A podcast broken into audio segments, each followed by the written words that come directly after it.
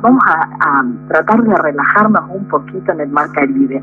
Yo te cuento, bueno, Cuba en realidad es una un país insular, es una isla que está bañada al norte por el, por el mar Atlántico y al sur por el mar Caribe. Pero bueno, vamos a primero vamos a llegar, vamos a llegar a Cuba a través de Cubana, que es su, la compañía aérea de bandera de Cuba, a través de Avianca vía Bogotá, de Latam vía San Pablo vía Lima y de Copa vía Panamá. Estas son las compañías aéreas que nos trasladan y muchas veces cuando yo recibo gente acá en la agencia me pregunta cuál es la compañía aérea que más me conviene. Yo te cuento que la compañía aérea cubana, ellos tienen aviones rusos muy, muy viejos y si bien muchos hemos tenido buenas experiencias volando por cubana, porque el cubano es cordial, es amable, eh, nosotros mucho no lo recomendamos porque eh, suelen tener problemas técnicos en estos aviones. Y hemos tenido malas experiencias, aviones que no han salido para, para yendo a Cuba o al regreso. Entonces tratamos de evitar todo tipo de problemas y si lo podemos evitar, yo preferiría no tomar cubana por, por lo menos por un tiempo hasta que todo eso mejore. Avianca y Latam vuelan directamente a La Habana. ¿Qué pasa? Si nosotros nos ubicamos en la isla de Cuba, La Habana está al norte, sobre el mar Atlántico. A dos horas de La Habana, la ciudad de Varadero, la playa más popular de Cuba, y si continuamos por una ruta costanera sobre ese mismo, sobre el norte, vamos a llegar a Los Cayos estos callos que nos invitan tanto por sus aguas transparentes, por su, arena blanca, Cayo Guillermo, Cayo Coco, Cayo Santa María. Cerquita de estos callos hay una ciudad que se llama Santa Clara, donde hay un aeropuerto. Es decir, desde La Habana a Varadero hay dos horas, de Varadero a Los Cayos hay cinco horas por tierra. Si nosotros volaríamos en Avianca o Latam, tendríamos que volver a hacer esas siete horas de regreso a La Habana para volver a tomar el vuelo. Siete horas es mucho tiempo y los vuelos internos cubanos también tienen el mismo tema que yo les contaba de cubana. Son aviones chiquitos, aviones viejos, realmente no es recomendable. Entonces, para hacerlo por tierra es muy largo ese trayecto, entonces mi recomendación es volar por copa. ¿Por qué? Porque llegas a La Habana y te vas desde Santa Clara, que está ahí nomás de los callos, y no tenés que volver a La Habana a tomar el vuelo. Así, para volar a Cuba es obligatorio una visa, una visa cubana. Esta visa la gestionamos nosotros, la hacemos acá en la agencia y también es obligatorio ir con un seguro de salud, ya que los cubanos no pagan salud de los extranjeros. Si vos no llevas el seguro, no te dejan entrar a su país. Yo te cuento que la moneda del cubano es, ellos tienen dos monedas, el CUC y el CUB larga. El CUB larga es el peso que maneja el cubano y ese peso no se lo dan a ningún turista. Y después está el CUC, el CUC. Ese CUC es el peso del turista. Cuando uno visita la isla de Cuba puede llevar euros o puede llevar dólares para que te cambien por el peso de ellos, del turista, el CUC. Si vos llevas, por ejemplo, 100 dólares, ellos te van a dar 79 pesos cubanos. Pero si vos llevas 100 euros, te van a dar 106 pesos cubanos. Es decir, que ellos quieren los euros. Claro, porque hay mucha hotelería europea ahí. Toda la hotelería, en realidad, yo te cuento que todo, eh, es decir, todo lo que es turismo, es todo propiedad del gobierno cubano. Es decir, los hoteles son todos propiedad del gobierno cubano. Todos los traslados, hay tres agencias de viaje únicamente y son propiedad del gobierno, cubano. Todo es propiedad del gobierno cubano, solo que está dado en concesión en lo que es la hotelería, esa que vos me preguntás, están dados en concesión a cadenas españolas, en su mayoría Melia y Iberostar. Pero, eh, por supuesto, ellos tienen un convenio, las cadenas estas españolas tienen un convenio con el, con el gobierno. Bueno, la mejor época, vamos a hablar de la mejor época para visitar Cuba.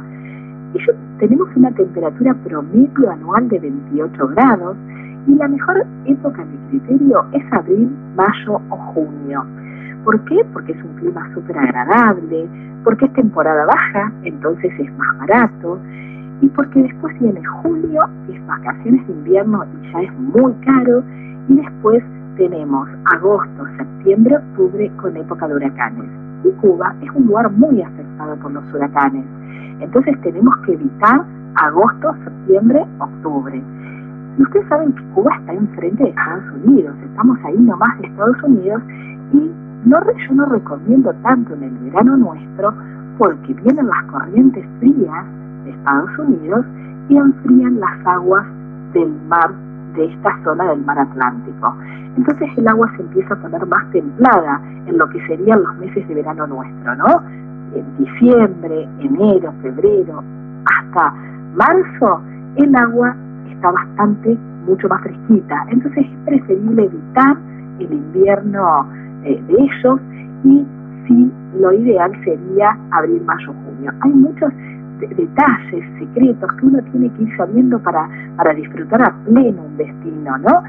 Bueno, los cubanos viven de la producción de caña de azúcar, de los campos, los campos de tabaco. Ellos eh, producen estos cigarrillos tan famosos, los, los puros, los habanos. Nos vamos a encontrar en las calles de La Habana con, con muchas tiendas de habano famosas, el ron, que eh, esta bebida tan famosa que también se obtiene de la caña de azúcar, que es una especie de miel que se obtiene de la caña de azúcar, y por supuesto que ellos viven en un 90% del turismo, ¿no? Y eh, bueno, yo te cuento que en Cuba lo bueno que, que, uno se siente muy tranquilo, muy seguro, porque el 99,9% de seguridad tienen, pero además tienen, por supuesto, muy buena educación y muy buena salud. Y antes de contarles un poquito de La Habana, yo creo que cada uno de nosotros, el que decida visitar Cuba, más allá de que uno pueda estar más o menos de acuerdo con su régimen de gobierno, yo creo que tenemos que ir sabiendo es una forma de vida diferente a la nuestra. Y uno cuando visita un lugar donde hay una forma diferente como es Oriente, Medio Oriente, eh, el norte argentino nuestro nomás, que ya tenemos una forma distinta a lo que vivimos acá habitualmente. Es decir, cada lugar del mundo tiene una forma diferente. Pero cuando llegas a Cuba y ves que hay cuestiones que por ahí son distintas a lo habitual nuestro. Por ejemplo, ellos no tienen un consumo como el que tenemos nosotros. No pueden pensar en comprarse una casa, un auto, un viaje. Viven de una manera diferente. Pero uno tiene que respetar que hay formas de vida diferentes y que no, eso no significa que sean más o menos felices. Nacieron en ese entorno, en ese contexto, ellos no vas a escuchar un cubano que esté mal por su forma de vida.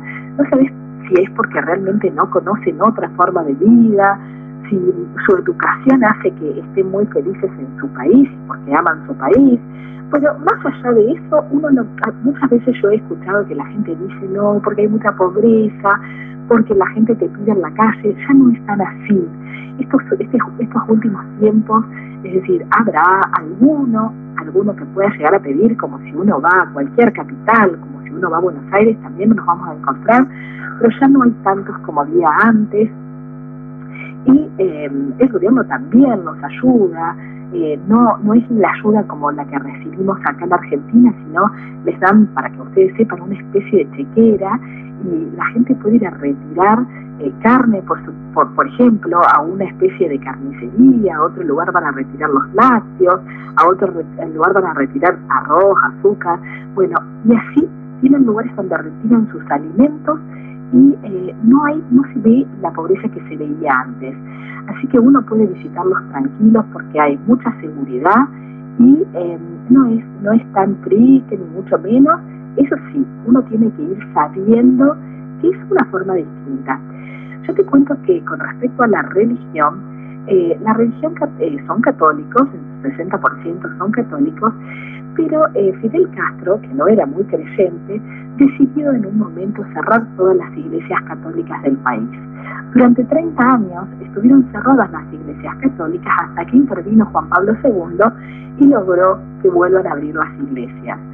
Em, por un lado, Fidel no era muy creyente y por otro lado no quería que ningún cubano tenga ninguna otra influencia.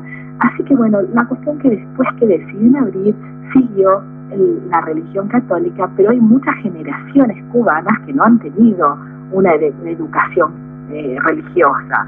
Entonces no es, no es un país muy creyente. Uno cuando visita otros países ve que todo tiene que ver con las festividades religiosas y acá en Cuba no ves mucho de religión. Bueno, cuando lleguemos, vamos a llegar por supuesto a La Habana y nos vamos a alojar dos o tres noches en su capital que tiene muchos encantos. muchos, muchos encantos. Para el que la conoce, se va a acordar. O sea, ¿y cuántos días, Mónica, cuántos días recomendás vos para ir a La Habana? A Cuba, perdón. A, Cuba. Yo te cuento que cuando uno, la mayoría de la gente que visita Cuba va a visitar La Habana, su capital, Paradero, la, la playa más popular y algún callo. Pero también Cuba tiene otras ciudades del interior de Cuba como es Santiago de Cuba, Holguín, Trinidad, Cienfuegos, Santa Clara, Santo Espíritu. Eh, la diferencia es que cuando vos visitas esas ciudades del interior, vivís la vida del cubano del interior. En cambio, cuando uno visita La, Habana, vivís la vida de la Bueno, por eso, por eso, por te quiero preguntar, ¿cuántos días se aconsejan? Eh, en otra oportunidad vamos a hablar de cómo es la vida del cubano del interior, pero lo, mm, lo normal es que la gente haga dos o tres días en La Habana, cinco noches en Varadero y cinco, seis, siete noches en un callo. ¿Sí? Así que serían cinco, ocho, diez días serían. Aproximadamente son diez, doce días o dos semanitas, depende del tiempo con que cuentes y, y de lo que uno quiera gastar y demás pero como mínimo, como mínimo tenés que estar 10 noches. No podés estar menos de 10 noches y en 10 noches harías dos noches en La Habana, cuatro en Varadero, cuatro en un callo. Bueno, vamos a La Habana, vamos a llegar a La Habana de esta ciudad de casas de color pastel, de arquitectura colonial española, y bueno, y vamos a visitar la Plaza de la Revolución. En la Plaza de la Revolución, a un lado, la estatua de José Martí, que fue el padre de la independencia cubana y por el otro lado nos vamos a encontrar con el Che Guevara y Camilo Cienfuegos. Estos dos fueron artífices de la Revolución Cubana junto a Fidel Castro y, Raúl. es, un ícono, el Che Guevara, un argentino que recaló, eso es historia de muy conocida, ¿no? De todo el mundo que sabe lo que lo que fue el Che para Cuba, ¿no? Eh, fue un, un, te diría, un ídolo, un referente para muchísima gente eh, y el cubano, cuando uno llega a Cuba en cada callecita, cuando llegas al aeropuerto, ya te vas a encontrar con música y en cada rinconcito y en cada calle y en cada hotel, por todos lados vas a escuchar la canción Comandante Che Guevara.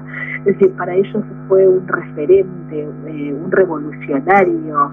Eh, muy, muy especial. Hay muchísimos libros de Che Guevara, hay muchísimas películas de Che Guevara, eh, así que para el, para el que le interesa la historia cubana es súper interesante de, meterse un poquito más en la historia del Che. ¿Y, es, es, caro a La Habana con respecto a otros destinos? No, no es caro para nada, eh, es muy barato comer en La Habana. La Habana no tiene, es decir, el régimen de los hoteles en La Habana es desayuno, y como nosotros nos vamos a quedar dos o tres noches nada más en La Habana, y La Habana tenemos La Habana Vieja y La Habana Nueva. Eh, desde La Habana Vieja a La Habana Nueva hay un puente que va por abajo del mar y eh, que une, es decir, nosotros vamos a ir en auto de La Habana Vieja a La Habana Nueva, y cuando hablamos de La Habana Nueva son, a ver, yo los ubico para que no se imaginen nada, son algunos edificios muy altos, que hay hoteles, y no hay mucho más que eso, no es que eh, estar en La Habana Nueva nos, nos cambiaría algo. Para mí es mucho más interesante alojarse en La Habana Vieja, ahí en el centrito histórico, en el casco histórico. ¿Por qué? Porque uno va a caminar ese casco histórico y después vas a poder volver caminando nuevamente al hotel. Y vas a poder visitar, siempre que camines esas callecitas, vas a visitar, bueno, la Catedral Barroca de San Cristóbal, que siempre vas a pasar por ahí, la Plaza Vieja, eh, el Capitolio. El Capitolio es la Casa de Gobierno, ¿no? Es una réplica del Capitolio de Washington, idéntica. Y después vamos a poder visitar el Museo de la Revolución, donde está toda la historia de Cuba. Eh, otro de los edificios importantísimos en La Habana es el Castillo de los Tres Reyes del Morro, que es el símbolo de la, de la ciudad y que se ve desde el lado del malecón. Para los que no saben, malecón es, es yo lo comparo, pero es como si fuera la Rambla de Mar del Plata. Es muy parecido a lo que nosotros hacemos cuando vamos a Mar del Plata, que caminamos la Rambla. El malecón es donde rompe el mar. Eh, si bien La Habana está sobre el mar Atlántico, no tiene playas, La Habana. Las playas están a 35 kilómetros de la ciudad. Y otro lugar muy importante para visitar en La Habana es la fortaleza de San Carlos de la Cabaña. Es una, una muralla es la segunda fortaleza más grande de Latinoamérica porque la primera está en Cartagena y hay unos cañones. Y yo te cuento que en la antigüedad en lo que se hacía era, se eh, explotaban las bombas de estos cañones para avisar a los, a los eh, habitantes de la ciudad que iban a cerrar las puertas de la muralla. Y en la actualidad se sigue haciendo esto, todos los días a las 9 de la noche explotan esas bombas que se escuchan desde toda la ciudad. Hoy es un show simbólico, ¿no? Pero la gente va a visitar ese lugar para, para escuchar desde cerca porque al lado de la muralla hay un hermoso restaurante y hay lugares de artesanía ahí muy cerquita. Bueno, es que cuando uno recorre en auto toda la ciudad también visitas toda la zona de las embajadas, que es muy parquizado, muy lindo. Y por último vamos a ir también a un famoso lugar que se llama la Bodeguita del Medio. La Bodeguita del Medio es un bar famosísimo, muy visitado por eh, famosos, políticos, escritores, y en todas sus paredes hay grafitis que dejaron todos estos famosos. Hay que ir a tomar su mojito cubano a, o a la bodeguita o a la Floridita, que es otro de los bares famosos, que fue fundado en 1817 y que todavía sigue hasta la actualidad. Eh, y después, para terminar la noche, una de las noches que nos quedamos, yo les recomendaría visitar Tropicana. Tropicana es un espectáculo cabaret famosísimo, es el más famoso del mundo, les diría, es una cena show, vos podés hacer cena show o ir solamente al show